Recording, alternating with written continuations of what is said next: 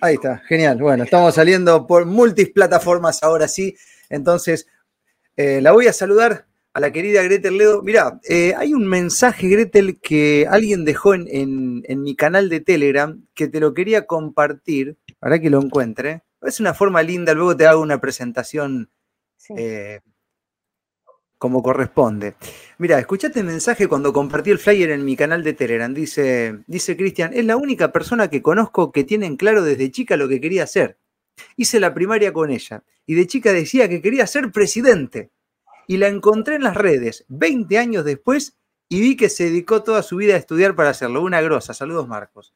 Este, ah, un tal Cristian evidentemente fue con vos a la primaria. Sí, compañero mío de la primaria, yo cursé en, en provincia de Buenos Aires, Villa de Lina, así que eh, sí, bueno, le mando un abrazo grande. Eh, ¿Se escucha bien ahí, no? Sí, eh, yo te escucho perfecto. La gente que nos deje un comentario, a ver cualquier cosita, si hay algún inconveniente, vamos compartiendo en, en pantalla. Dice que se ve genial. Saludos, saludos, buenas tardes. Bueno, hasta ahora no hay ninguna. Cualquier cosa, si se escucha bajito Gretel o algo, nos avisan. Vamos coordinando. A ver acá, dice perfecto, así que bueno, vamos a darle para adelante nomás.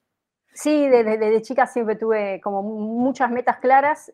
Estudié, bueno, en consonancia con, con lo que quería apuntar a hacer. Bueno, eh, tuve, digamos, ciertas experiencias eh, postulándome en, tres ocasiones diferentes Em, a diferentes candidaturas, a legisladora, después a senadora nacional y el último fue a diputada nacional.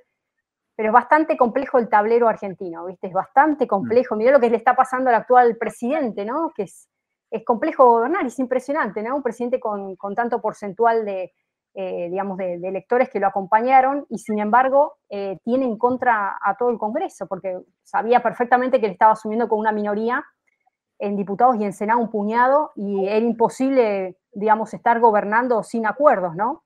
Es muy complejo. Lo que pasa, a ver, eh, Marcos, bueno, quizás no estamos antes de meternos en el tema, pero Argentina tiene un modelo hiperpresidencialista, ¿viste? Más allá del gobierno hiperpresidencialista hay, hay muchas cuestiones eh, que se requiere, obviamente, el acuerdo del Parlamento, cuestiones básicas, estamos hablando de reformas estructurales en materia fiscal, en materia económica, materia previsional, hay, bueno, hay asuntos que son medulares, que tienen competencia originaria el Parlamento. De hecho, hay cuestiones que no pueden pasar por decreto, ¿no? que por más que tengamos un presidencialismo, requiere nuestro presidente de acuerdo del Parlamento, porque si no tendríamos una monarquía, ¿no? Y esto no es una monarquía. Eh, tenemos un modelo donde tenemos tres poderes eh, que tienen que trabajar en, consonancia y también con un, sistema de control. Hay un sistema, digamos, es una gran teoría de Lowenstein, que es el, control entre los poderes, ¿no? Eh, es bastante complejo porque acá, ¿cuál es la paradoja? Que más allá del diálogo que él pueda llegar a sostener, que supuestamente tenía, digamos, ciertos acuerdos y a último momento, digamos, sucedió otra, cosa, otra cuestión, eh, digamos, de por medio tenemos el, impuesto país y otras cuestiones más que iban a ser coparticipables o no, al margen de esa situación, eh, tenemos, digamos, una situación muy acuciante, eh, por un lado, digamos, y por el otro lado, el apoyo popular. O sea, un pueblo que dijo, bueno, estas iban a ser las condiciones, esta es mi plataforma de gobierno, aún así lo votó, aún así lo apoyó con un porcentual muy importante. Entonces, se cristaliza la diferencia entre el apoyo popular y realmente por eso dio justamente su discurso a espaldas del Parlamento. Él tiene determinado como que el Parlamento es el enemigo, o sea, mm. tiene determinado que, digamos, el, Congreso, que supuestamente representa los intereses del pueblo, digo supuestamente porque acá hay, a ver, ¿se entiende cuál es la disonancia? No puede ser que el pueblo te vote con un, un, caudal impresionante electoral y por otro lado, si eso se tiene que traducir en escaños, si se tiene que traducir en la bancada, no hay un correlato de esos diputados que tendrían que obedecer a la voluntad del pueblo. Yo estoy hablando de la Cámara de Diputados, no hablo del Senado que representa a las provincias. Estoy hablando porque eh, recordemos que la Cámara de Origen, porque decidió el Ejecutivo ingresarlo por mesa de entradas de, diputados, no ingresó por Senado. Tal es así que ahora le están accionando penalmente a la vicepresidente porque no quiere tratar el decreto de necesidad y urgencia en sesión del Senado. Eso es de público conocimiento, salió ahora. Entonces, eh, ahí tenemos eh, el dilema. ¿Cuál es el dilema? Que más allá de que los parlamentarios eh, digan que no hay diálogo, que no está habiendo un diálogo, no hay un gran consenso, ya desde el principio hay una, digamos, una distancia crítica muy importante entre lo que representa la Cámara de Diputados y lo que representa el voto popular. Me explico, no hay, digamos, una sintonía, por eso se, se produce este quiebre y por eso él va a recurrir al artículo 40 de la Constitución Nacional. Eh, seguramente recurre al, artículo 40, de toda esta iniciativa de lo que es consulta popular, iniciativa, plebiscito, porque dice, bueno, no me la quieren dar por acá, se la doy por otro lado. Ahora, Gretel, eh, está hecho el sistema como para que sea un pantano constante, ¿no? Para que haya tironaje eh, argento popular, o sea, como para que te, roben la energía, básicamente, ¿no? Porque eh, parece, parece así. Ahora, yo estaba escuchando un poco eso y ya que está, te lo pregunto como abogada. Suponte que el presidente lleva adelante una consulta popular. Para que sea vinculante también tiene que tener el aval del Congreso. O sea que es una trampa sin salida. ¿Esto cómo es? Exactamente, para que sea vinculante requiere de una mayoría, bueno, mayoría eh, absoluta, ¿sí? De parte de la Cámara, eh, para que pueda prosperar, porque estamos hablando de un carácter vinculante obligatorio, no así el caso del no vinculante, que en realidad sentaría igual un precedente, porque por más que no sea vinculante y tiene un voto positivo, se vota por el sí, ahí ya directamente pondría contra la pared a lo que representa, bueno, ustedes son el enemigo, no quiero decir la casta, porque si no, son el enemigo, están enfrente de, digamos, de, la capacidad y decisión que tiene el pueblo, y por otro lado, eh, tenemos, digamos, eh, un, digamos, el pueblo que se expidió en las urnas. Ahora, ellos están muy confiados porque la imagen se mantiene positiva, según sondeos que, que digamos, eh, están analizando, digamos, la gente del gobierno, eh, pero por otro lado dicen, ojo, si no llega a darse y no se da realmente el voto positivo de la ciudadanía, ya sería un escrache total, pues perdiste el voto del Parlamento, él decidió que vuelva a comisión, imagínate que volviera a comisión. Eh, a ver, acá hay una cuestión de cómo te voy desmenuzando poco a poco. Volver a comisión, a ver, te lo digo la verdad, empezar de cero, ¿sabés cómo se traduce? Como una humillación. Porque mm. que vos, como Poder Ejecutivo, mandes y fuiste artículo por artículo, desgajando, inciso por inciso, ya directamente no era una... Generalmente las emergencias se votan automáticamente cuando son facultades delegadas de emergencia. Nunca ha habido esta, esta situación, más teniendo un dictamen de mayoría, como se con voto en mayoría salió, en general, perdón, voto en general salió positivo, eh, con lo cual no se esperaba, ya por eso el viernes fue realmente una celebración para el gobierno. Ahora lo que pasó, ¿qué? De lunes a martes cambió toda la, la digamos, el, esto que se había, digamos, diseñado. Con lo cual, eh, ellos, digamos, de alguna manera le dicen al gobierno, ojo, si no te vas a asegurar el sí en una consulta popular no vinculante, tampoco vayas a, exponerte, digamos, a, una humillación del pueblo. Pero bueno, están obviamente confiados en el gobierno que no es así, porque el respaldo de ellos, el voto de ellos, el voto de confianza es el pueblo. Acá se ha dividido, eh, se ha enfrentado, lo que está enfrente no es, digamos, es la cosa pública, ¿no? La cosa pública me refiero a la, la, cosa privada y la cosa pública. La cosa privada tiene que ver con los intereses individuales, con los sujetos, digamos, que hoy están llevando adelante un país, que son cada uno de los ciudadanos, y por otro lado, eh, la cosa pública vinculada a todo lo que es el poder gubernamental, los políticos que han creado pequeños negocios, ¿no? que cada uno tira para su propio manejo, y esas quintas ya tienen, digamos, una tradición y una cantidad de desarrollo que no se puede desmantelar en una ley base. Imagínate que la ley, más que ley base, ley ómnibus, es un petete así gigante, eh, donde como ahora están sugiriendo la mayoría, empezando por, por Eduardo Menem, están diciendo, bueno, no, eh, ¿por qué no hubieron presentado por capítulos y se trata eh, tema por tema? Tema previsional aparte, tema fiscal aparte, bueno, bueno todas las temáticas desglosadas y no directamente un paquete completo. Eh, bueno, no sé si va a intentar ese camino. Yo creo que no sé si el presidente va nuevamente y dice, bueno, yo les di una carta, no la tomaron, bueno, ahora voy con todo. Yo creo que ahora eh, se va a cuartelar. ¿Sobre dónde se acuartela? Si no van a decir sobre el pueblo, porque él, digamos, él se respalda en el pueblo, me explico, y yo creo que mm. una de las estrategias tiene que ser esta, esta forma que en realidad tiene mm, una, una, visión histórica vinculada a la democracia directa, porque si vos te pones a pensar la consulta popular, el plebiscito, un referéndum, es una consulta de democracia directa. Y sí, eh, Suiza hace eso en temas quizás no tan, trascendentales, pero la mayoría de las dudas se votan. Se votan y el pueblo elige. Ah, eh, uno de los referéndums más conocidos que ha sido en Suiza fue qué es lo que opinaba la gente si cualquier ciudadano suizo por ser suizo tenía que cobrar un mínimo vital y móvil y votaron que no. O sea, eh, y, en esas cosas. La renta baja universal. No, y además, o sea, independientemente de que sea o no sea vinculante, si es real la votación y no es trampeada, como, como pueden ser trampeadas si son trampeadas muchas elecciones normales, eh, es un pantallazo de lo que ya sabemos que pasa. que en realidad la mayoría de los representantes no representan al pueblo. Porque no lo están haciendo, porque las cosas que muchas veces se debaten y se votan, y el tipo de debate que hay, yo miraba a la Cámara de Diputados, Gretel me daba ganas de llorar, es un nivel intelectual bajo. O sea, realmente una, pelea de adolescentes a veces, ¿no? Entonces, este, me, daba, me daba pena. Y vos decís, esa gente a mí no me representa. Entonces, eh, ahí, ahí es otro. Es lo que sucedió, Marco, sucedió eso con el aborto, ¿te acordás? Claro. Recordá que tuvo dos veces que ir, porque la primera vez había pasado una instancia, después lo volvieron a someter, o sea, estaba, eh, vos sondeabas el interior del país, la República Argentina, los ciudadanos pensaban en una cuestión y después lo que hizo se, se politizó y ahí sí que tenemos, digamos, bloques totalmente, digamos, con, con una banca ideológica, porque acá digamos, eh, hay corporaciones, eh, sabemos a nivel transnacional, que están bancando y financiando a ciertos sectores de la política, que está claro que como llega el momento, esas personas no son leales a quienes lo votó, sino son leales a quienes lo financian. ¿Me explico? Entonces, cuando ya estamos hablando de intereses espurios económicos, que ni siquiera son nacionales, son transnacionales, y bueno, está claro que al, digamos, al, pueblo le han vendido una cuestión y después, eh, cuando llega el momento, hacen lo otro, hacen otro tipo de, de libreto, ¿no? Como ha hecho el gobierno anterior, con la gestión anterior, y bueno, esto ya arranca, es de larga data, no solamente el gobierno anterior, ¿no? Ya, ya con la gestión de Macri también sabemos que, que, empezó en el 2015 con el Acuerdo de París. Así que bueno, ahí tenemos, me, tocaste un tema, Gretel, como para presentarte y meternos de lleno al tema que teníamos planeado en el día de hoy, que puede ser que se vaya por distintas aristas, porque cuando hay una charla amena pasa eso.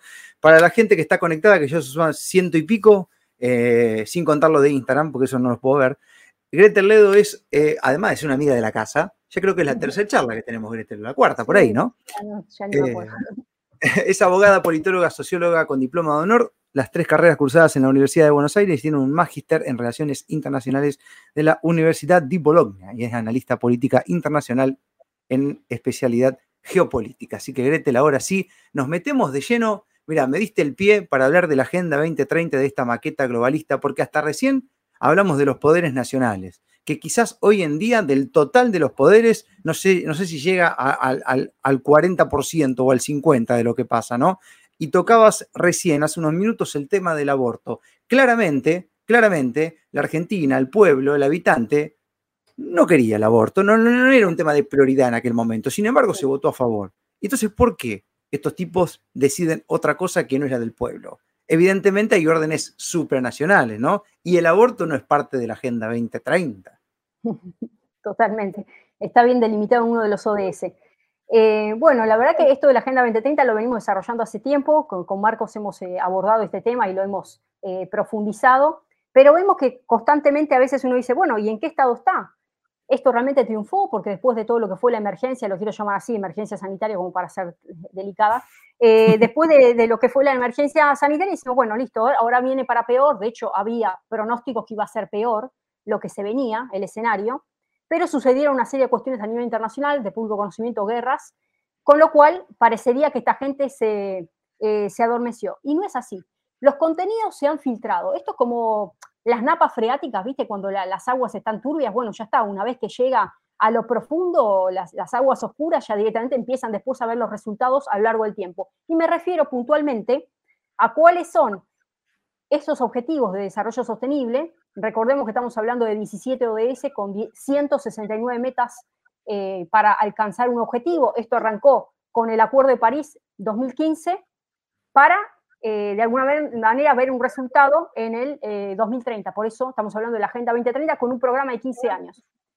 El éxito está cuando uno ve un presupuesto de un país y cuánto están afectando a diferentes ítems que de alguna manera encajan perfectamente, no que de alguna manera, directamente encajan con esta agenda transnacional. Pero quiero empezar primero hablando de por qué hoy hablamos de la maqueta globalista. Fíjense que la palabra maqueta, si ustedes la, buscan en la Real Academia Española, tiene un origen italiano, que es maqueta. Maqueta significa, es un modelo a, escala, a una escala reducida. ¿sí? Es una, un modelo específico para construir algo, entonces trabajás, recordás seguramente, Marcos, que en la primaria hacíamos maquetas del sistema planetario, yo las he hecho, seguramente vos también, del sistema planetario, nos hacían hacer las maquetas. Bueno, era un modelo a una pequeña reducción de lo que era todo el sistema. Bueno, ¿qué es hoy la Agenda 2030? Es ese modelo a escala reducida de un programa eh, de una escala impresionante, planetaria, donde quieren poco a poco ir alcanzando ciertos escenarios con un, digamos, desenlace totalmente paupérrimo para, la sociedad, en, a contrario censo de lo que ellos pregonan, ¿no? Por eso hablamos de, un modelo, de una miniatura, de un patrón. Eh, ahora, ¿cuál es ese modelo y ese mundo que nos, plantean? Como sabemos perfectamente, detrás de esto tenemos esta visión maltusiana de que el mal de todos los males radica en el ser humano. Eh, hace poco salió un informe sobre eh, cuánto están afectando hoy el ganado, ¿sí? a través de los gases y los eructos a la contaminación del ambiente. O sea, digamos, el rumiante es uno de, los animales que más afecta, ¿no? Eh, todo lo que es, eh, bueno, eh, los resultados que quieren alcanzar con esta reducción de, gases GEI, los gases de efecto invernadero. Entonces, la única manera para llegar a alcanzar este objetivo es eliminar de cuajo de los rumiantes. Pero hablamos de toda una cadena, no solamente de la afección directa a la ganadería, sino de todo lo que es la alimentación del ser humano y todo lo que conlleva la vaca, digamos, ¿no?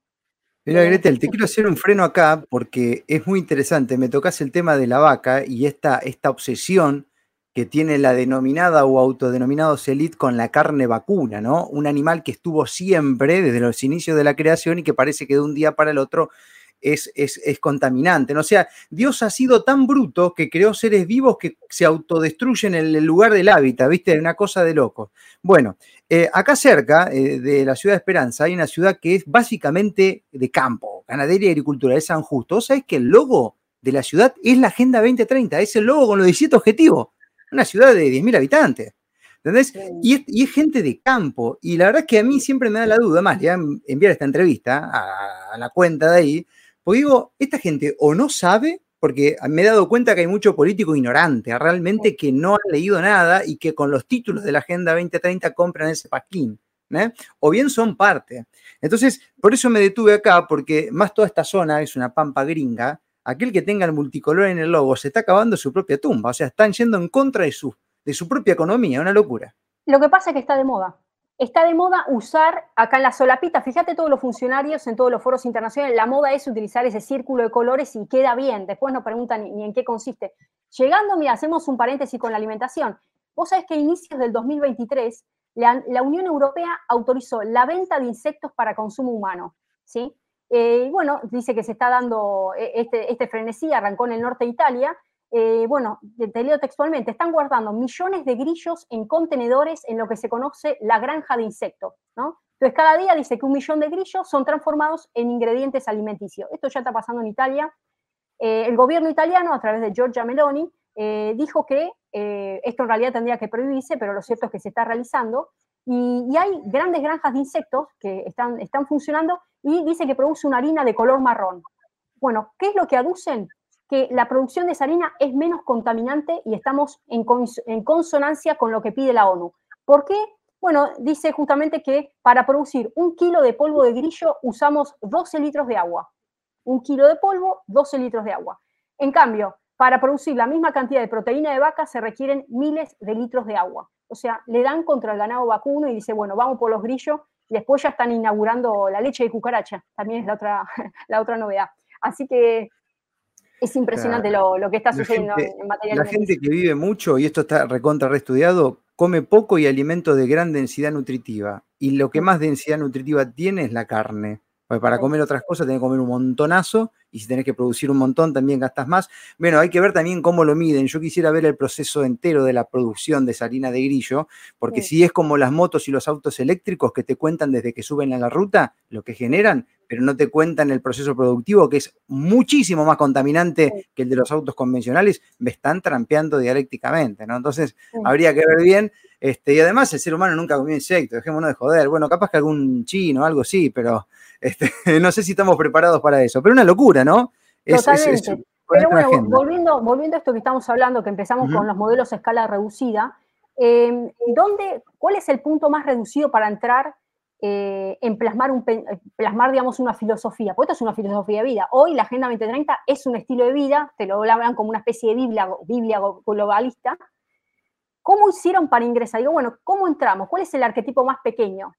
La mente. Entonces, el lugar donde primero empezaron a conquistar es la mente, parecemos, eh, parecemos recordar todos nosotros que la única manera de ingresar a la mente del hombre primero y lo más rápido es el temor, ¿no? porque cuando uno tiene temor acata eh, de manera sórdida cualquier tipo de propuesta que, te plantee tu amigo, tu enemigo la persona que tengas enfrente. Entonces, bueno, han preparado ese escenario para, el gran temor, ¿no? Por eso digo, mm. eh, necesitamos erradicar el hambre del mundo, ¿cómo lo hacemos con esta agenda? Necesitamos mayor igualdad, necesitamos cuidar el ambiente porque, la, digamos, el, globo se viene abajo, eh, eh, excede la cantidad de habitantes sobre, sobre el planeta, hay que tomar esta, esta medida.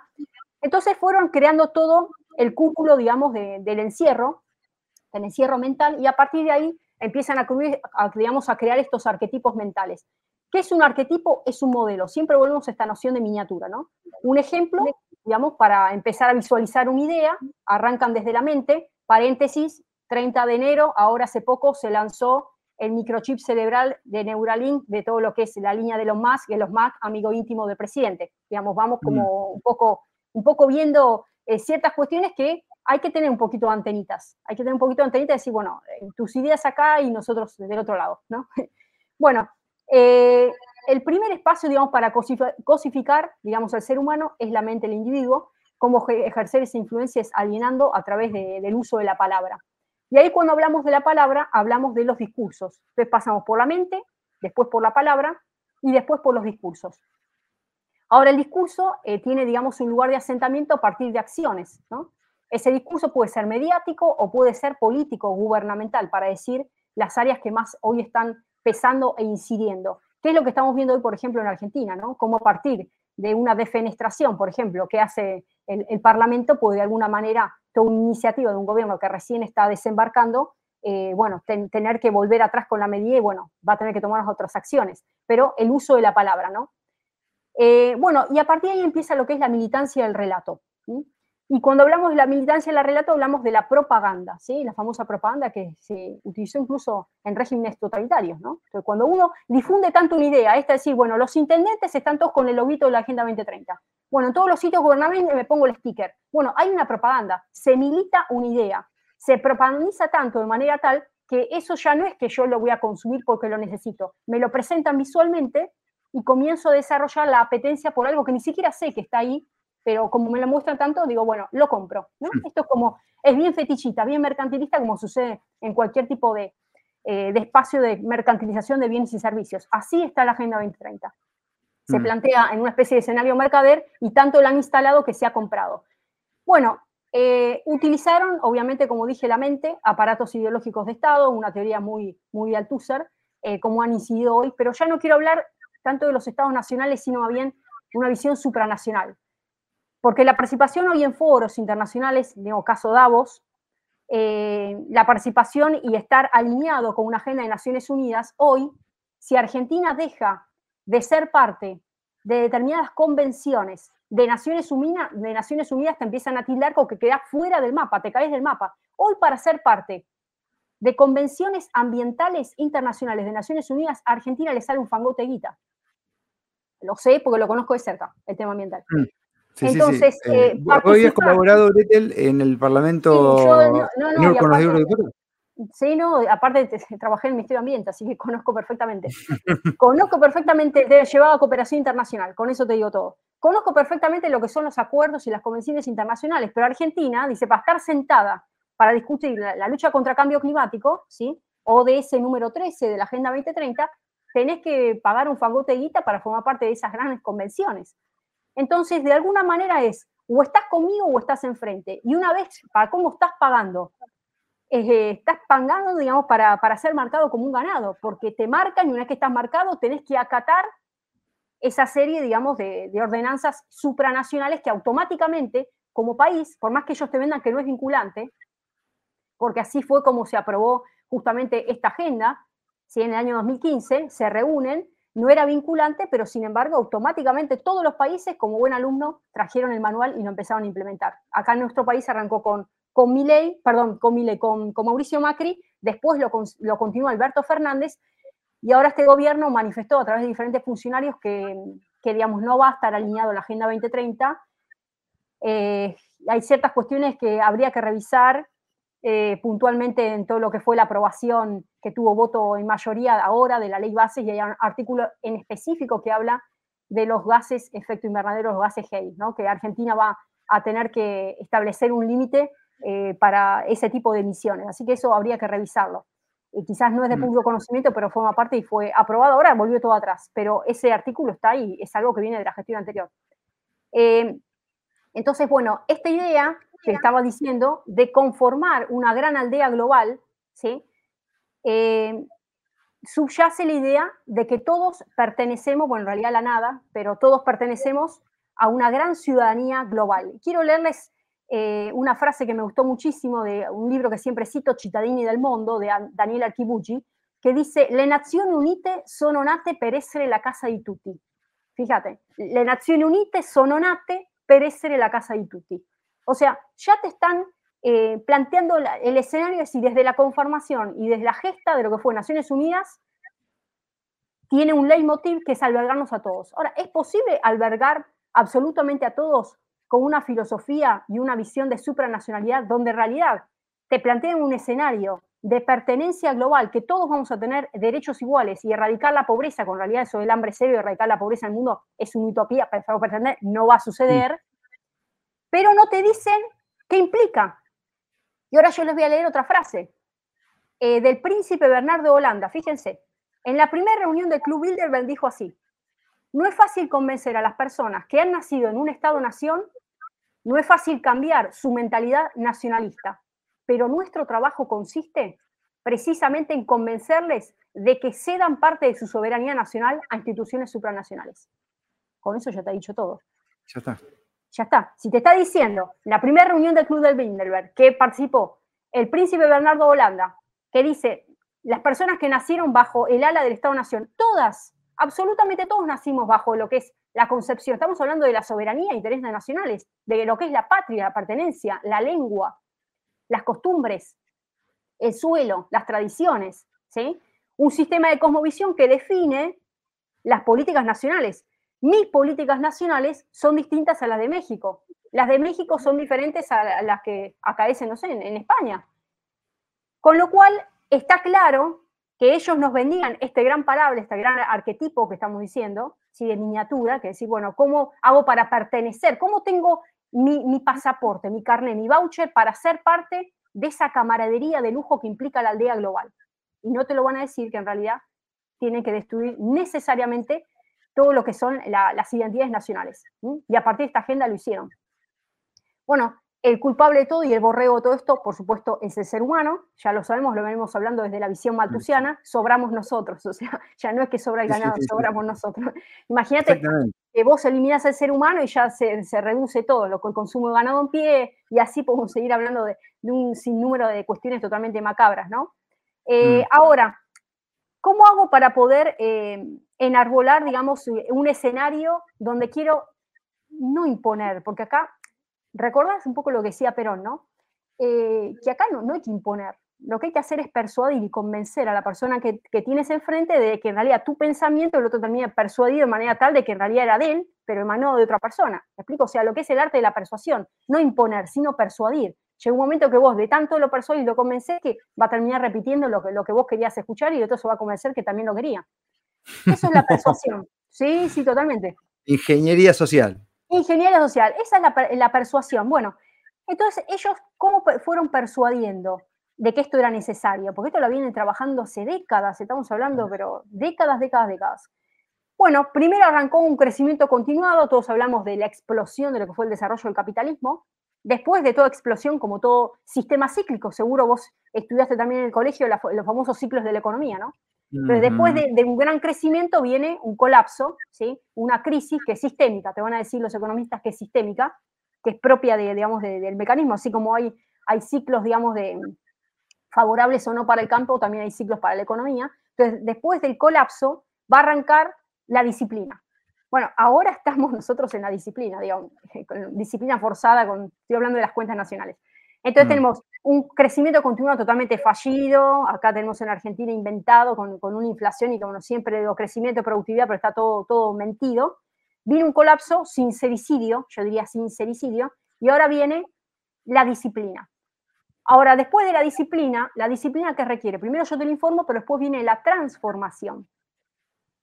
Y esto es lo que está sucediendo a nivel global, ¿no? Con esta agenda, eh, se, primero se disciplinó, se la acuarteló con lo que fue la emergencia, que fue eso muy fuerte, muy potente, y después automáticamente se comenzó a colocar los patitos enfilados para empezar el proceso de, de la transformación. Por eso hoy ya se han naturalizado cuestiones. Esto que hablamos, el nuevo tipo de alimentación, el nuevo tipo de fuentes energéticas, energías renovables, eh, cómo hacer para gestionar todo lo que es residuos sólidos urbanos, ¿sí?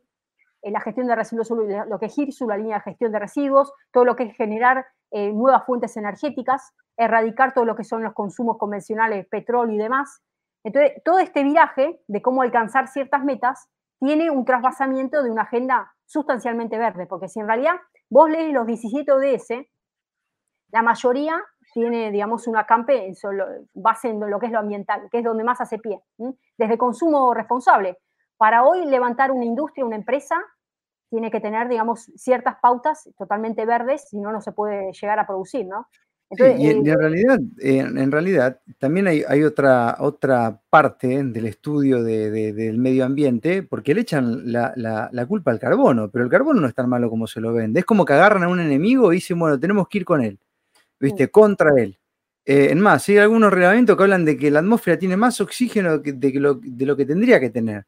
Por eso también pasan muchas cosas, ¿no? Entonces, hay todo como una maroma que nadie entiende, pero siempre encuentran un enemigo y el principal responsable de que ese enemigo exista somos nosotros, claro, ¿no? Nuestra existencia misma prácticamente es responsable de todas estas cuestiones climáticas eh, que, por ahí se venden o de los cuidados que tenemos que tener. ¿Viste? Nosotros tenemos que ir en bici, ellos van en avión, pero los, responsables somos nosotros.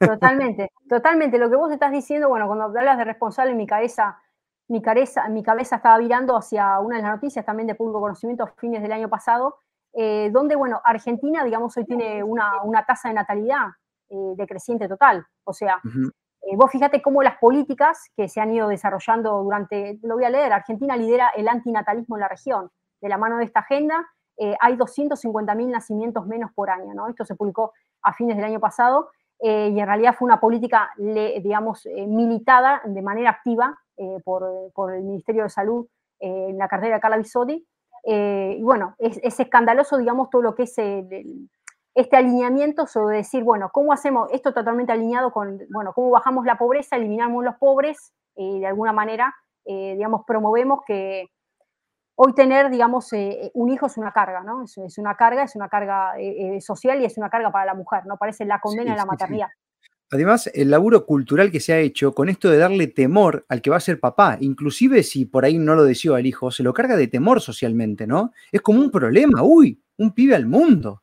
Y la mujer, y el cuerpo, y el hombre, y que ponete a laburar, mirá que cuesta un huevo. Y hay como una cuestión cultural también que está puesta ahí, que bueno, que, que, que, se va generando también un poco, por un lado, por el feminismo, por otro lado, los aliados, hay un montón de tendencias que, que como que venden a esto de, tener un hijo como algo catastrófico, ¿no? Entonces, este, tenés muchos jóvenes con temores ante esos eventos, ¿no? Este, O con eh, temor también a la programación de una familia. E, e, e, es loco. Y eso creo que también suma, independientemente de todo lo que se viene haciendo en paralelo, como por ejemplo el aborto también. Que no sé cuántos pibes hay hablando de ajuste y que no hay plata para nada. Bueno, ahí también tenemos un. bueno, eh, a ver, digamos, eh, dentro de estas líneas de los ODS que se plantea eh, te lo van a disfrazar como los derechos de la niñez, los derechos a la igualdad, porque ellos siempre te van a hablar de la igualdad de género, pero en realidad mm. detrás de todo eso hay ideología de género, no es igualdad de género. A ver, vamos a nuestra Constitución Nacional. Eh, hay un derecho básico de la Constitución, que es un derecho de primera generación, me refiero a los derechos individuales, Constitución 1853-60, que es eh, la igualdad ante la ley. Es el principio básico, igualdad ante la ley en algún momento te pregunto, eh, Marcos, eh, ¿se hace una disquisición? Si sos mujer, sos hombre, el niño, no, no, no, igualdad ante la ley. O sea, todas las personas, los habitantes del sur argentino, tienen igualdad ante la ley. Es un principio universal, el derecho a igualdad ante la ley. Ahora, del momento que se crea esta discriminación, que es discriminación negativa, porque hay discriminaciones que son positivas y otras negativas en el derecho. Esto es una discriminación negativa que se hace sobre el, tema de la igualdad de género. O sea, eh, se está colocando en un plano ya desde, desde la definición misma, si yo estoy diciendo que todos son iguales ante la ley, eh, no existe una diferencia respecto a que si sos mujer vas a tener menos oportunidades. No, mira, acá la única manera de poder acceder a un lugar, un puesto de trabajo, un lugar de estudio, es a través del esfuerzo genuino, porque todos tenemos los mismos derechos, con lo cual yo descreo totalmente todo lo que es la, esta, esta, gran paraguas que han montado sobre lo que es la, igualdad de género, ¿no? Como, vemos detrás está la ideología de género y esta filosofía. Y así lo ha, lo ha trabajado finamente el gobierno anterior, por eso acá automáticamente se desandó toda esa cartera, porque estamos mm. hablando de curros internacionales, estamos hablando de, digamos, de grandes manejos eh, transnacionales de guita que viene afuera, o sea, la Plan Parenthood, por ejemplo, te hablan de la planificación. Vamos a planificar, eh, te hablan del control de la planificación, de, la, de todo lo que es la, cultura de la reproducción, los derechos a, ser informado. Y no, estamos hablando de, niños de corta edad que se le dan charlas y métodos. Bueno, yo he visto aberraciones, no ahora son, no las puedo ni reproducir. Mm. cosas que se enseñan a temprana edad en las escuelas, es aberrante. Yo, yo nací, no sé si nací, nací en, otro, mundo, siento que ya soy de otro, otro mundo histórico. Me explico, o sea, es, es impresionante eh, cómo han arrancado el derecho de la niñez. Han vaciado y han saqueado, digamos, la noción de ser niño. vamos a la Convención de los Derechos del Niño, que tanto les encanta hablar de los derechos internacionales. Léanse la Convención de los Derechos del Niño, el derecho de la niñez. ¿A vos te parece que a una persona de tan corta edad, bajo el paraguas de eh, estar enseñándole todos los derechos reproductivos? Están, están eh, digamos, por eso arrancamos la charla, nosotros hablando del primer arquetipo sobre el cual avanzaron, que es la mente. Cuando vos arrancás de la mente y vos me decís, bueno, ¿y cómo estamos hoy actualmente en el abordaje de esta agenda? Lo han logrado con éxito. Han permeado en todos los programas educativos. Mira, ahora en este momento se estaba trabajando en el Congreso, bueno, hasta, hasta ahora se estuvo trabajando toda esta, esta gran ley bases. Decime vos todo, lo que hay que trabajar para reformar todos los contenidos educativos hoy y retrotraerlos a, instancias donde realmente no, se esté degenerando a las criaturas, eh, imponiéndole todo esto de, lo que es la ideología de género. O sea, mira todas las tareas que hay por abordar, eh, donde hoy se ha filtrado esta agenda macabra, y cuando hablamos de, ideología de género y hablamos justamente de este, de este gran programa de cómo hacer para reducir la población mundial, bueno, dentro del fomento de la reproducción la población mundial está eliminar el concepto de familia, la no reproducción, eh, la vasectomía, ligadura de trampas, eh, todo lo que es el DIU, todo lo que es el aborto, la muerte feliz con la eutanasia, la muerte asistida, el suicidio asistido, y así hablamos de una gran eugenesia y también la relación de parejas con el mismo sexo, porque estamos hablando siempre contra todo lo que es lo vinculado con no a la familia, no a la reproducción ellos en realidad te lo van a vender como otra serie de derechos y el gran paraguas sobre el cual subyace todo esto, sabemos perfectamente que es la eugenesia. Hay un sistema de clasificación. Y de fondo de todo esto ya tenés el transhumanismo. Acá lo tenemos ya desembarcando de lo más con todo lo que es eh, este dispositivo craneal, que ya digamos se probó en seres humanos, recordemos el caso de la cerdita, que primero fue en cerdo, después fue en mono con el joystick, seguramente todos lo vieron, y ahora se probó en un ser humano el 30 de enero, eh, y con esto ya lo más gravoso, lo habrás leído segundamente Marcos, es que allá directamente no es que vos tenés que hablar, tenés que pensar, ya hasta los sueños, hasta los sueños, ingresan al mundo de los sueños y ese dispositivo eh, operativo ya puede hacer, eh, bueno, detecta cuáles son tus sueños, los reproduce, los lee, digamos, digamos, los migra a un sistema operativo, o sea, imagínate que desde afuera, aparte lo dicen, el riesgo, dicen muchos, es que te hackeen desde afuera, o sea, te ponen un pensamiento te generan un pensamiento que vos quizás no tenías, puede ser un pensamiento de matar a alguien desde afuera con la cual de que vos tenés el dispositivo colocado en tu cráneo. O sea, estamos hablando del transhumanismo. Ya estamos hablando de, los últimos tiempos, y ya esto de la fusión del hierro con el barro. Yo, ustedes saben que soy muy de lectura de la palabra de Dios, pero esto es apocalipsis pura, ¿viste? Ya directamente estamos en... ¿Qué, ¿Qué te puedo decir, Marcos? Sí, y, todo esto se lo, se lo vende, por supuesto, con eslóganes bonitos. Decir, bueno, no, pero el tema del chip es porque si alguien tiene alguna enfermedad se va a poder manifestar, va a poder. O sea, siempre la, venta es una cosa. Entendamos que cada herramienta que se genera, Gretel tiene un poco las dos aristas, ¿no? Como un tenedor, un cuchillo, uno puede utilizarlo para hacer este, cosas que nos suman y otras que no. ¿no? Ahora, la verdadera intención, porque por su fruto los conoceréis, eh, no es una intención muy bondadosa, ¿viste?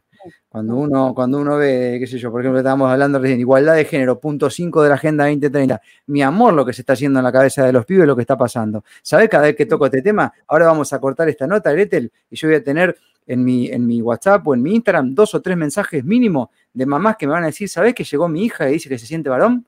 O mi hijo que se dice que se siente mujer, ahora en, la, eh, en estos días. Y generalmente pasa eso con lo que chupan de la educación y un montón de cuestiones. Entonces es una agenda que se va metiendo ahí. Pero también es cierto que hay una resistencia, ¿no? Que hay cosas que están pasando y que quizás esto hubiese avanzado mucho más rápido si no hubiese existido este, una resistencia al respecto, ¿no? Bueno, por ejemplo, lo que está pasando ahora en Europa, con los tractorazos que hay, llegaron a Roma, a España, no sé, un montón de, países que están ahí este, reclamando y tengo entendido que un poquito de marcha atrás tuvieron que dar. Así que, bueno, este, a resistencia va a haber, ¿no? Estimo yo. Sí, sí, totalmente, totalmente. A ver, em, eh, a ver, eh, recordemos que acá lo importante, uno habla del empoderamiento, ¿no? Pero, a ver, empoderar es, eh, digamos, ejercer cada uno de los derechos y saber uno quién es y hacia dónde va. Digamos, el padre. El padre tiene padre, le digo padre, padre, la madre, ¿no? Ejercen la patria potestad, ¿no?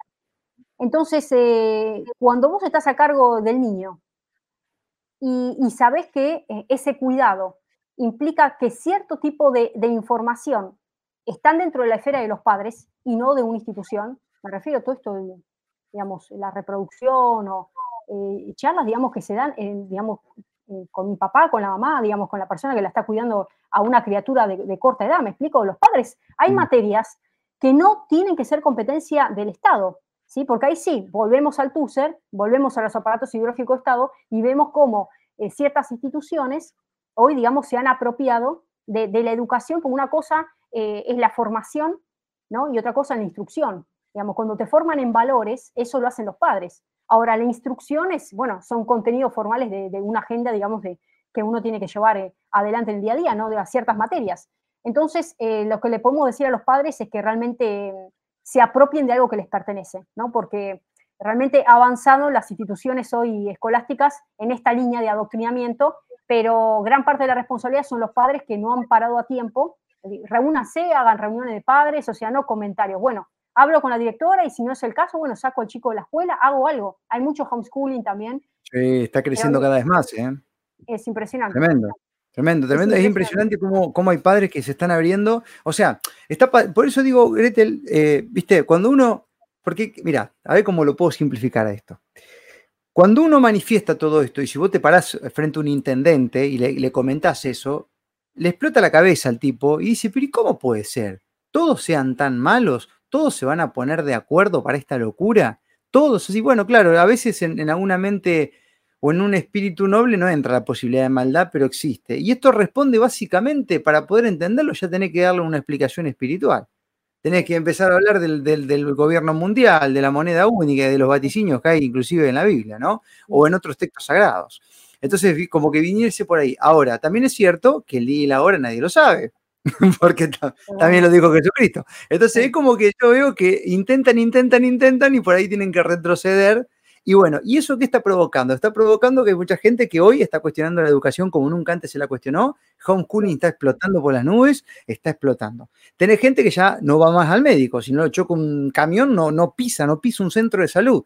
Tenés padres que directamente eligen no inocular a los chicos contra esto que te están recomendando ahora y contra ninguna otra cosa de las que antes sí se hubiesen dado y no tienen ningún inconveniente de salud. Quiero decir, está viendo como una reacción que se va casi a la antípoda de lo que están proponiendo la fuerza, ¿no? Obviamente, producto de el desastre anterior.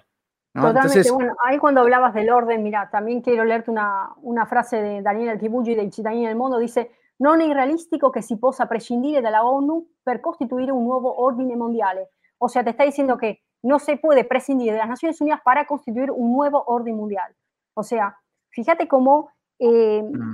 vuelvo a decir, que Argentina quiera ser parte, porque es un fascino, digamos, ser parte de convenciones internacionales, transnacionales, y que para eso obviamente te pagan, es el canon vacunatorio, porque lo digo así, o sea, eh, las cuotas que paga Argentina terminan vacunando, no económicamente, sino vacunando a la sociedad, ¿no? ¿Me explico? Porque los contenidos que se aprueban en estos grandes foros eh, transnacionales automáticamente bajan en programas nacionales y después programas provinciales y así, porque todos los contenidos mínimos los, se plantean desde Educación Nación. O sea, se llegó al nivel de decir, bueno, yo soy independiente, soy la provincia tal, estos son mis contenidos. ¿A vos te parece que la provincia de Salta va a poner un freno a un contenido de ideología de género que venga directo del Ministerio de, del Ministerio de Nación, Educación de la Nación? No, no, existe eso. No existe, no, es que Salta se va a poner, dije Salta, pues puede ser Jujuy. Eh, me refiero a que una vez que se aprueba en esos grandes conciertos, en esos grandes popes, de los cuales vuelvo a decir, los países forman parte a partir, de grandes sumas de dinero que año a año están, están pagando alícuotas tremendas, automáticamente, por más que tengan que las decisiones son resoluciones no vinculantes, es mentira, te venden que son no vinculantes, porque dice, son aprobadas en el marco con 169 países que se reunieron, que decidieron, que me llega el momento automáticamente que bajan a los contenidos de agendas nacionales y después los ves cristalizados en líneas de presupuesto y lo peor, en ministerios. ¿Por qué será que acá le dieron tanto, tanta envergadura Ministerio de Ambiente? Ministerio de la Mujer. Ministerio, eh, digamos, de todo lo que es energía, pero no es energía con la energía, no, para cómo implementar las energías renovables y, toda esta línea, digamos, de, línea verde. ¿Me explico? O sea, todas las carteras que se fueron creando, y yo estoy hablando ya desde el gobierno, estoy hablando desde la presidencia de Macri, ¿eh? no estoy hablando, mm. porque después siguió y se peor, después que se radicalizó con la gestión anterior, y ahora obviamente esas carteras se han cerrado, pero yo eh, simplemente les quiero leer el artículo, eh, para que lo tengan en cuenta solamente para comentarlo, porque por ahí a alguno se le ha pasado, pero para eso estamos acá, para comentar, nada más. Artículo 291 de lo que fue la aprobación, eh, la aprobación general, ¿sí? ¿Está bien? Estamos hablando de la ley bases. Facúltese al Ejecutivo, dentro de los plazos previstos de acá, eh, a lo que es. Acá dentro de este artículo habla, pero estoy hablando del artículo 294, perdón. Eh, facúltese asignar derechos de emisión de gases de efecto invernadero, GEI, a cada sector y subsector de la economía compatibles con el cumplimiento de las metas de emisiones de gases de efecto invernadero GEI, comprometidas por el país para el 2030. Eh, ¿Prestamos atención a lo que dijimos, Marcos? Entonces, eh, bueno, ahí, ahí, ahí, entramos. no, yo te estoy informando, para, yo estoy informando, no quiero criticar, yo estoy diciendo, estoy informando, ¿eh? que el artículo 194, que no está pintado en rojo porque fue aprobado por todo, pues fue voto, lo que fue la, la votación en general. Estoy hablando de la votación en general. Esto no, no, mm. prosperó, volvió para atrás todo. Pero yo estoy diciendo que este artículo quedó como estaba y que este artículo lo promovieron todos los sectores. Artículo 294. ¿Sí? Entonces, se asignan derechos de emisión de gases de efecto invernadero para cumplir con las metas del año 2030. Listo, ya está todo dicho. ¿Sí? Lo estoy simplemente comentando. Mm. Para quizás ahora lo van a rever, no tengo idea. Yo creo que esto, esto pasó directamente porque está todo está todo, ni te quiero decir todo lo que habla de los bonos verdes también. O sea, pasada esa cierta cantidad, vos, sector de ganadería, sector de agricultura, vos te sobrepasás con determinada cantidad de gases GEI, automáticamente vienen las penalidades. Y vienen las compras de bonos verdes. Esto estamos hablando de un acuerdo de París. Estamos hablando del acuerdo de París. Sí, quita de libertad. Eso quita de libertad. Claro, no estamos hablando de un perjuicio directo al sector de, eh, de, la ganadería, de la agricultura, es un perjuicio directo, aparte es un alineamiento directo. Yo estoy queriendo decir, cuando recién te hablé, Marcos, que te dije de las convenciones internacionales, que esto no es joda. O sea, si Argentina realmente tiene que rever su postura, siéntense a la mesa y veamos qué tenemos firmado. ¿Qué es lo que tenemos firmado? Si realmente estamos diciendo que Naciones Unidas va a querer implementar un nuevo orden mundial, sentémonos y revisemos todo lo que Argentina ha suscrito y todo lo que Argentina viene siendo vacunada presupuestariamente y a nivel poblacional y demos un paso al costado si realmente estamos en contra de esto que se ha dicho públicamente por varios funcionarios. Eso estoy diciendo nada más. Exacto, exacto. Adhiero, adhiero al 100%. Eh, Gretel, em, como para ir, bueno, hicimos un sondeo, pasa que la, Agenda 2030 tiene varios objetivos, 17 son los más conocidos y todos son este, con un hermoso título pero esconden eh, realmente atrocidades, ¿no? Este, eh, es casi, casi lo, que, lo que dice el título en cuanto a los hechos, es lo contrario a lo que dice el título. Es prácticamente eso. Dice el, el 14, vida submarina, sí, van a comprar los océanos, otro tipo, ¿viste? Así, cosas así. Eliminación de la pobreza, sí, matando a los pobres. Eh, salud y bienestar también, haciendo pelota a la gente. Eh, sí, no, cosas así. Bueno, el, 17, el 17, que siempre ya lo hemos creo que analizado en tu programa, que son las alianzas, los partnerships, ¿no? alianzas para lograr los objetivos. Bueno, a ver, acá también vamos a tener un poquito de, de prestar un poquito de atención. Eh, Argentina se encamina hacia un programa de, digamos, de, lograr tener cierta eficiencia, por decirlo de alguna manera, en materia de empresas, ¿sí? Con todo este programa de privatizaciones que eh, sabido es que eh, hace poco se está implementando una comisión para analizar todas estas cuestiones de cómo hacer para implementar, digamos, esta reglamentación, ¿no? de esta resolución que se quiere, digamos, instar hacia lo que es las privatizaciones. Em, la cuestión es los diálogos que se van a trazar de ahora en más con ciertos inversionistas y ciertos sectores para, eh, bueno, que vengan a invertir al país. Está perfecto, nosotros necesitamos inversiones de afuera. Pero es muy importante que nosotros detentemos algo que lo venimos hablando hace mucho tiempo, que es la famosa acción de oro. O sea, que Argentina tenga la mayoría accionaria ¿sí? en empresas que implican un sector estratégico de desarrollo. Las empresas de estrategia ¿sí? geopolítica para nuestro país no pueden ser, bajo ningún punto de vista, que tengan la mayoría accionaria y capitales de afuera. Porque sí, ahí sí estamos implementando el ODS número 17, ¿sí? que son las alianzas del sector público-privado, eh, porque llega un momento que tantas inversiones de acción, a ver, ¿qué implica que existe una inversión de manera tal eh, que acapare todo lo que es eh, las acciones económicas? Delinear una postura, porque una empresa mm. comienza a partir de su desarrollo de inversiones y determinadas estrategias, comienza a trazar una línea de incidencia en una política. Vos fíjate que en los Estados Unidos los diputados, por ejemplo, eh, tienen un financiamiento totalmente transparente respecto a, bueno, a, ciertos sectores, ¿no? Eh, que hacen negocios directamente, decir, bueno, este presidente representa el agro, este presidente representa la industria y están siendo financiados por sectores específicos. Eso sucede en Estados Unidos, acá no. no acá hay todo un tema para el tema de la transparencia y el financiamiento que, bueno, yo por ahí sería más partidaria que cada diputado, si tiene que representar un sector, que lo haga abiertamente y no que después reciba sobres por detrás, que es lo que pasa hoy en Argentina, que es lo que mm. pasa hoy con gran cantidad de parlamentarios que sabemos tienen financiamiento transnacional. Están, eh, están digamos, eh, agazapados con, una careta que, bueno, poca parte de la ciudadanía lo sabe. Por lo menos en, Estados Unidos está blanqueado.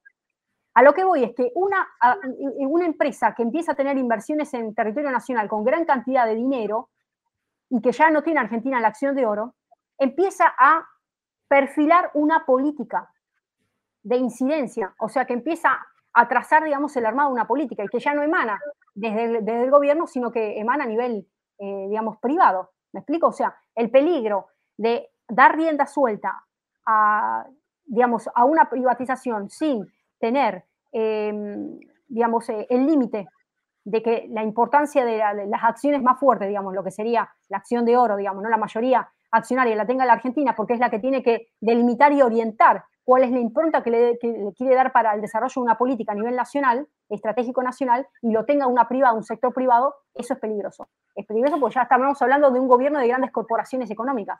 Entonces ya Ahora, el gobierno mira eh, desde lo político hacia lo privado con intereses, bueno, espuros y personales.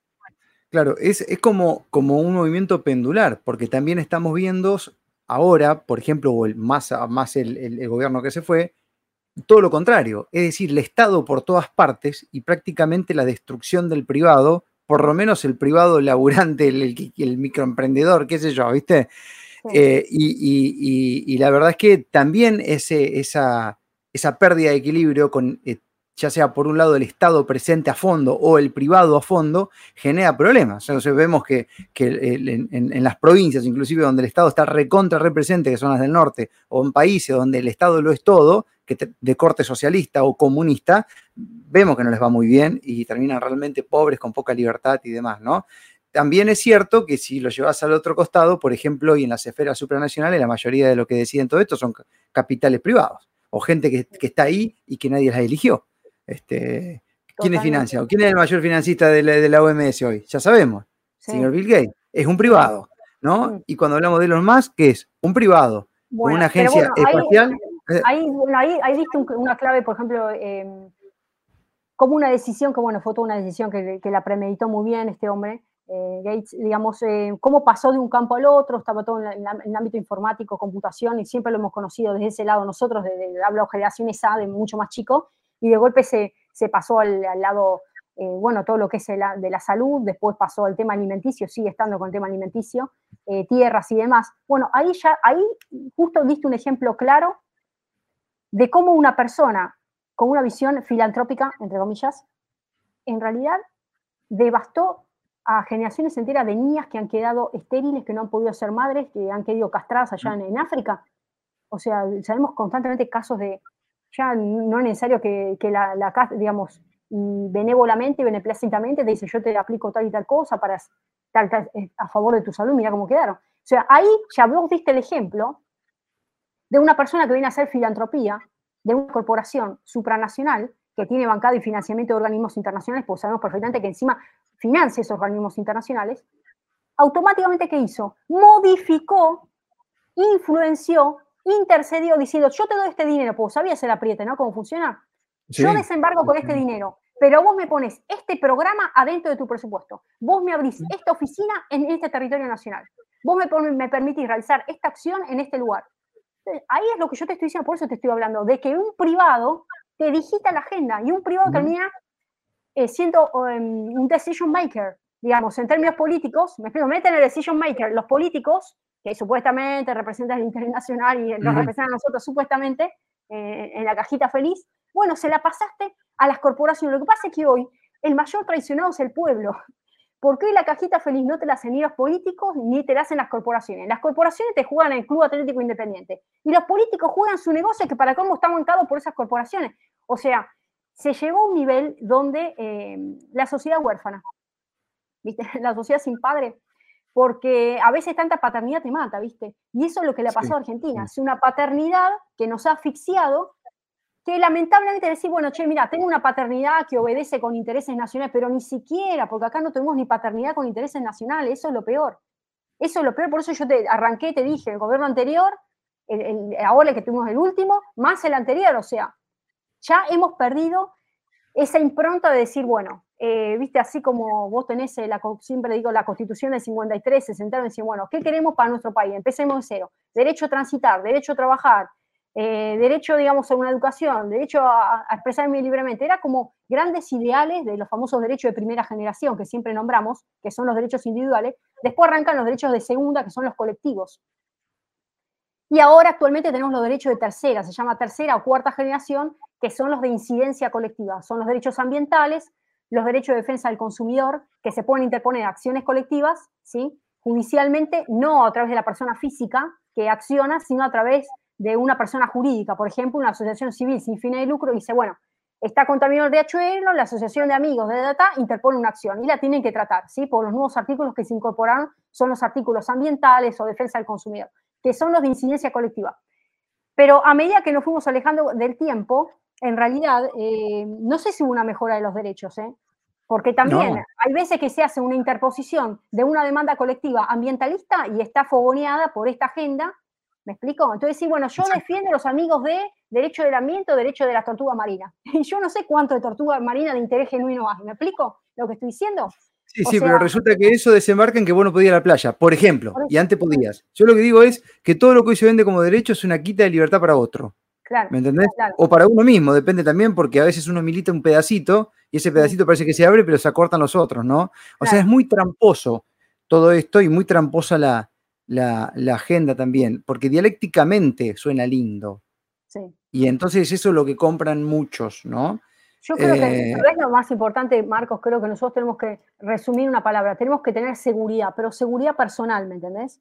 O sea, no buscar la seguridad en el papá Estado, y no buscar la seguridad eh, en el papá empresa tampoco, o en el privado, ¿no? La seguridad, digamos, en uno, ¿cuál es su esencia? Entonces los límites los estableces vos, digo, el límite de un papá y una mamá, digo, bueno, hasta acá me están adoctrinando al nene, que me viene la nena, vengo una nena y me viene, o un nenito y me viene con pollerita rosa a la casa, ¿viste? Y yo mandé un nene a la escuela y me vino, no sé qué me vino. O sea, mm.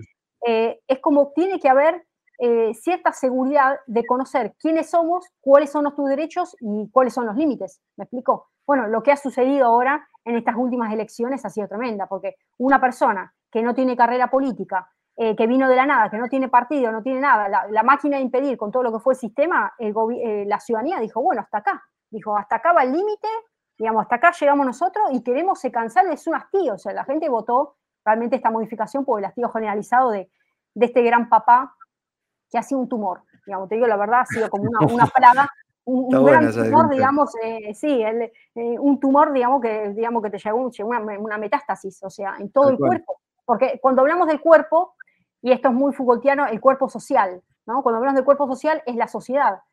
Eh, ¿Cómo hago para contener una familia? La familia es una célula básica de la sociedad, ¿no? y dentro de esa familia hay individuos. Entonces, eh, cuando ese cuerpo social está totalmente poroso, digamos, y está contaminado, está, digamos, eh, enfermo, y bueno, se han aprovechado esos sistemas de vulnerabilidad para ingresar en algo lo más sagrado que, tiene una sociedad, que son los niños, ¿no? Que, como te dije recién, dije los niños porque sin hablar, yendo para arriba, bueno, ahora se está queriendo eh, volver a promover el tema esto de debatir qué va a pasar con el tema del aborto. Pero también hablamos de niñas, niñas o chicas muy jovencitas que, bueno, con, con toda esta, digamos, de cómo se ha militado, ¿me entendés? Sacate encima, eh, no, no es nada, ni información, células, información, a ver, es una vida. Hay muchos que dicen, esto no es, no es momento para tratarlo. No, que estamos en situaciones delicadas, no es momento para tratarlo. ¿A vos te parece que no hay momento para tratar la vida que está en juego de, tantas personas por nacer? Que ha aumentado la tasa, ha aumentado, fíjate, los últimos índices, la cantidad de abortos que se han practicado el año pasado acá en Argentina.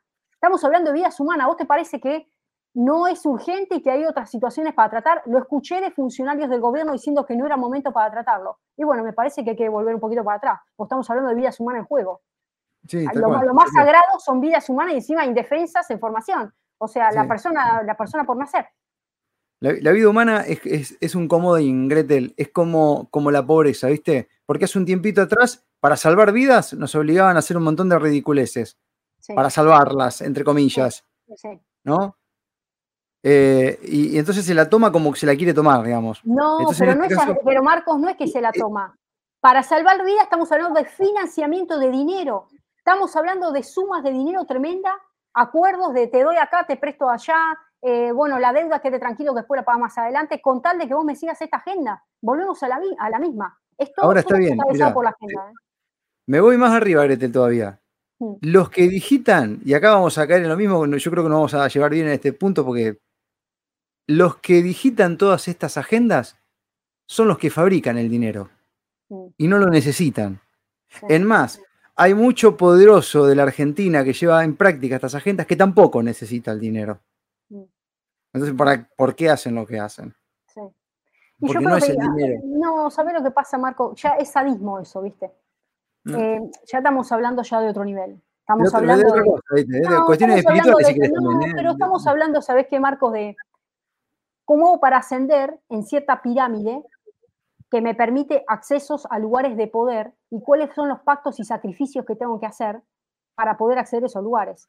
¿Me explico? Mm. O sea, eh, digamos, estamos hablando de pedofilia, estamos hablando de trata de personas, estamos hablando eh, de sacrificios humanos, ingesta de sangre, o sea, estamos hablando de, cuestiones más pesadas, más pesadas, eh, que tiene que ver con, con el poder. Porque decir, che, ya está, la plata la tengo, pero ¿qué es lo que está pasando? Esa, esa cuestión desmedida del poder.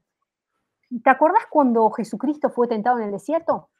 Mm en un momento a él lo llevó, el, diablo lo lleva, Satanás lo lleva a lo alto y dice, si postrado te humillares y me reconocieres, te daré todos los reinos de la tierra.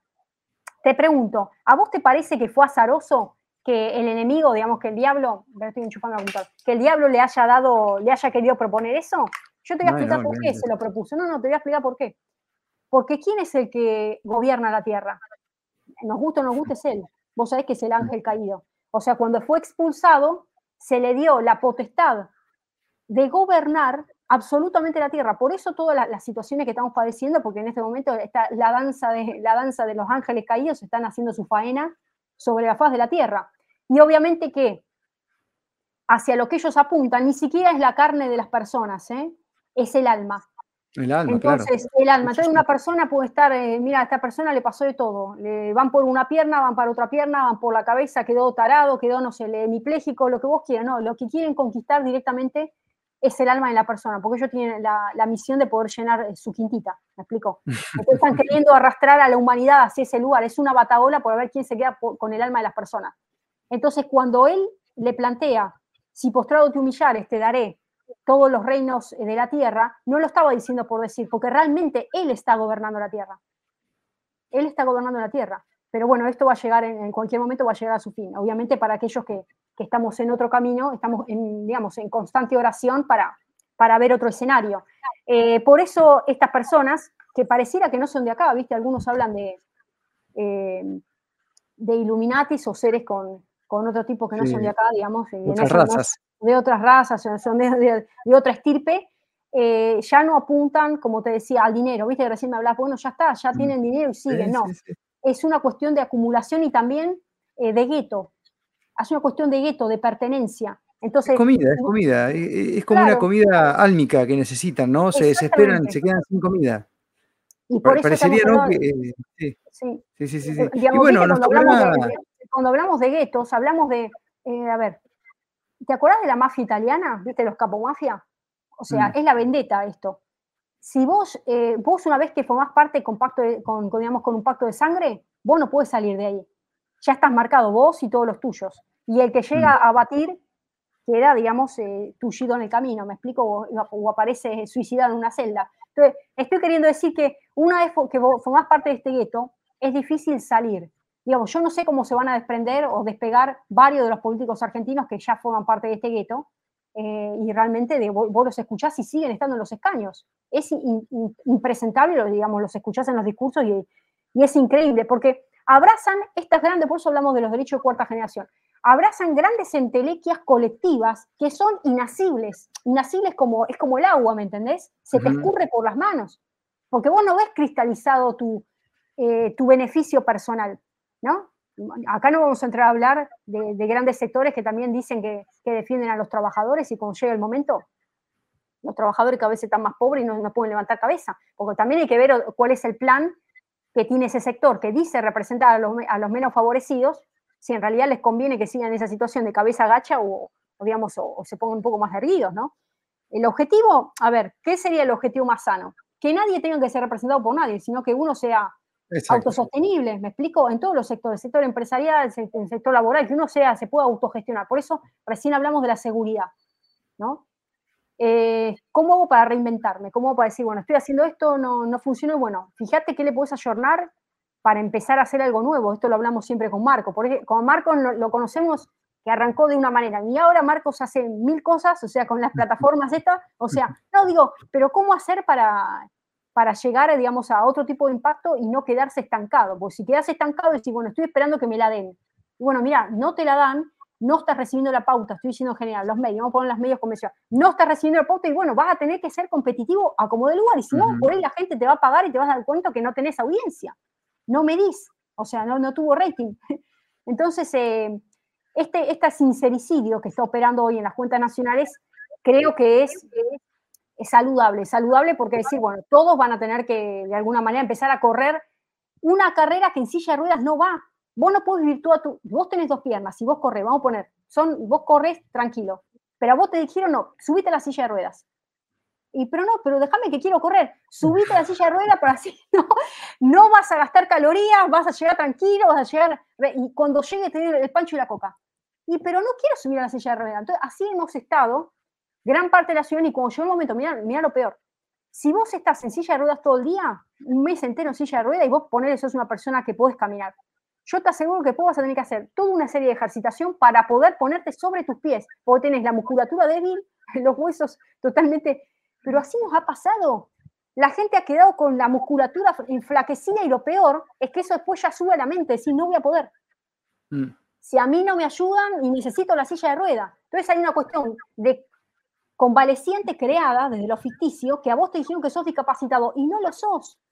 Mirá lo, que estamos hablando de todo, cómo va permeando. Bueno, y esto también se lleva al plano transnacional, como recién estamos hablando, ¿no? Esto de decir, bueno, vamos a morir todo, el, efecto, el efecto del calentamiento global, tenemos que accionar, bueno, ¿cómo hacemos para las acciones conjuntas? Bueno, y empezamos la charla diciendo, me pongo el pin de las Naciones Unidas con los 17 ODS de colores, o sea, y formo parte de ese gueto, ese gueto incuestionable, no sé qué es, pero está de moda ponerse el pin.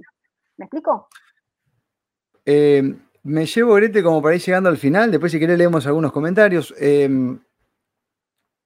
que la salida sería básicamente ir convirtiéndonos a la fuerza, si, si no lo entendemos rápidamente, en seres cada vez más soberanos, en donde le decimos, no quiero esa silla de rueda, voy a caminar yo solito, aunque me acueste en el inicio, ¿no? Entonces, mientras más independientes seamos, mejor. Y se puede, porque hay gente que lo está haciendo y, lo hizo durante todo este tiempo, ¿no? Por eso a muchos les va bien y a otros no tan bien, porque depende de lo que haga cada uno, ¿no? Y mientras tanto, con oración y acción, dignos y firmes este, al infinito y más allá, ¿no? Bien, bueno, mira, te leo algunos comentarios, Gretel, y, terminamos, así no se nos va tan largo y te desocupo. Eh, Gretel, Leo, tenés que estar en el Congreso. gracias, Marco Manuel Cape, por entrevistar a esta eminencia en todos estos temas. Abrazo para los dos. Muy bueno, nos dice por acá. Bueno, hola Gretel y hola Marcos. Gracias por tanto. Todo estuvo tan bien hecho que nos fueron metiendo en un brete. Sigamos la manada. Súper interesante la charla. Estoy leyendo los últimos, Gretel, porque hay como 50 comentarios entre Twitch y Facebook y todas las plataformas que estamos saliendo. Este, que dice, y pero él dijo nada de Agenda 2030. ¿Quién? Mi ley dijo nada. Una cosa lo que dice, otra cosa lo que hacen, gente. ¿Qué sé yo? ¿Viste? Hay que ver, ¿no? Hay una diferencia entre este, el decir y el hacer, ¿no? Sí. Igual. No, a ver, no, yo, a ver, por eso yo le, comenté a la audiencia, para que lo tengan en cuenta solo. Eh, vuelvo a decir, fue un voto, voto que salió en mayoría, pero quedó ahora quedó para atrás. Pero revisemos un poco ese artículo que estaría, estaría piola, que lo, están revisando, les recuerdo el artículo 295, desde el 294 en adelante. Eh, digamos, habla de, una consonancia con una agenda y me parece que, bueno, que, no es necesario. A ver, que Argentina se tiene que sentar en lo que dijimos recién y, leer, bueno, a ver, ¿qué tenemos, eh, qué estamos, digamos, en qué convenciones formamos parte de Naciones Unidas? Eh, ¿Cuánto nos implica presupuestariamente? ¿Cuánto esto nos perjudica a nivel soberanía nacional? Y bueno, tomamos una decisión realmente genuina y decir, no, ya está, no es necesario mm. que formemos parte, a eso me refiero. Excelente entrevista, Marcos, excelente explicación. Coincido con Gretel. Muchas gracias por el mensaje y conocimiento que aportan. Qué valiente y excelente entrevista. Gracias a ambos. Me encanta cómo explica. Esto siempre me lo dicen, Gretel, cada que tengo una nota eh, de la. no, no, no, no hiciste docencia, ¿no? Eh, sí, sí, estuve dando clases en la Universidad de Bolonia, acá en la representación argentina. Ah, de ahí saca el atributo.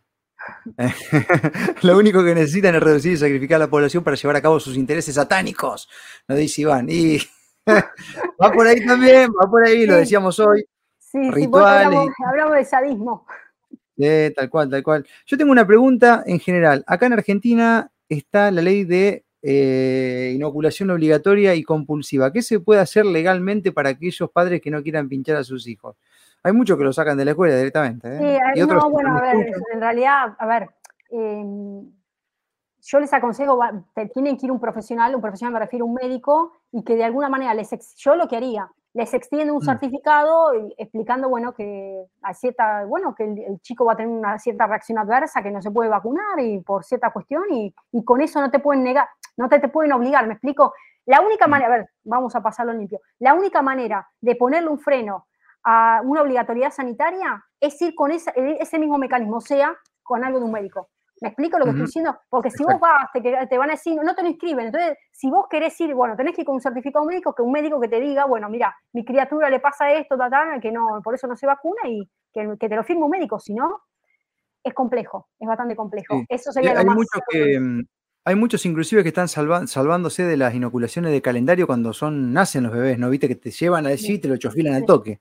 y hay gente que está zafando por un tema del peso y demás, que, bueno, se pueden hacer cosas, ¿no? Por eso no, pero digo, eh, mi recomendación para los padres, sigan eh, la vía, digamos, eh, sanitaria. ¿sí? Me refiero a, busquen el mecanismo a través de un médico, porque si mm. ustedes van a decir no quiero hablar, sonaron. Tienen que ir a través de mm. un médico que les extiende un certificado, si no, no van a poder hacer Aikido con su propio sistema.